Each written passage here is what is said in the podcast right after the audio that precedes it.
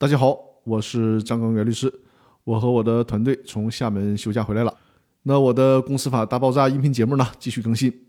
这一期和大家聊的话题是对公承诺人是什么概念？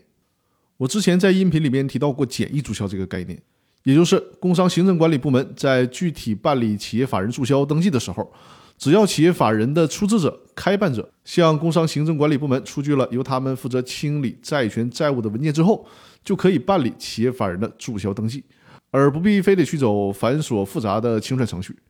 但是如果企业明显有纠纷还没有处理完毕，那就另当别论了。通常呢，在有纠纷的时候是不能走简易注销程序的。比如说，在公司解散的时候，股东隔壁老王站出来说：“这个企业呢不用走清算程序了，我隔壁老王向工商行政管理部门承诺，企业注销之后，如果债权人找上门来，那我隔壁老王负责。”这个时候，隔壁老王的角色就是对公承诺人。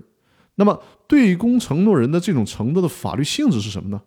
首先，这种对公承诺并不属于合同法第八十四条的债务转移，也就是说，企业的债务并没有转移到隔壁老王身上。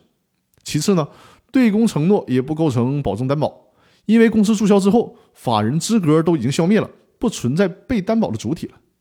那么，对公承诺到底属于什么东西呢？对公承诺实际上呢属于并存的债务承担。所谓并存的债务承担，是指呢债务人并不脱离债的关系，公司欠钱，那公司依然是债务人。这个时候有第三方加入，属于第三方与债务人共同承担债务的债务承担方式。在公司注销登记过程当中，承诺人做出承诺的时候，公司还没有办理注销登记，法人人格依然存在，公司依然是债务人。承诺人作为并存的债务承担人。加入到原先的债的关系当中来。另外提示大家注意啊，公司股东或者第三方做出的承诺，并不是向工商行政管理部门做出承诺。工商行政部门呢，在这里面只不过起到一个媒介的作用。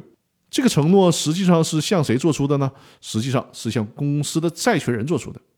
当债权人看到这个承诺之后，既可以找公司要钱，那如果公司注销了，也可以找承诺人来要钱。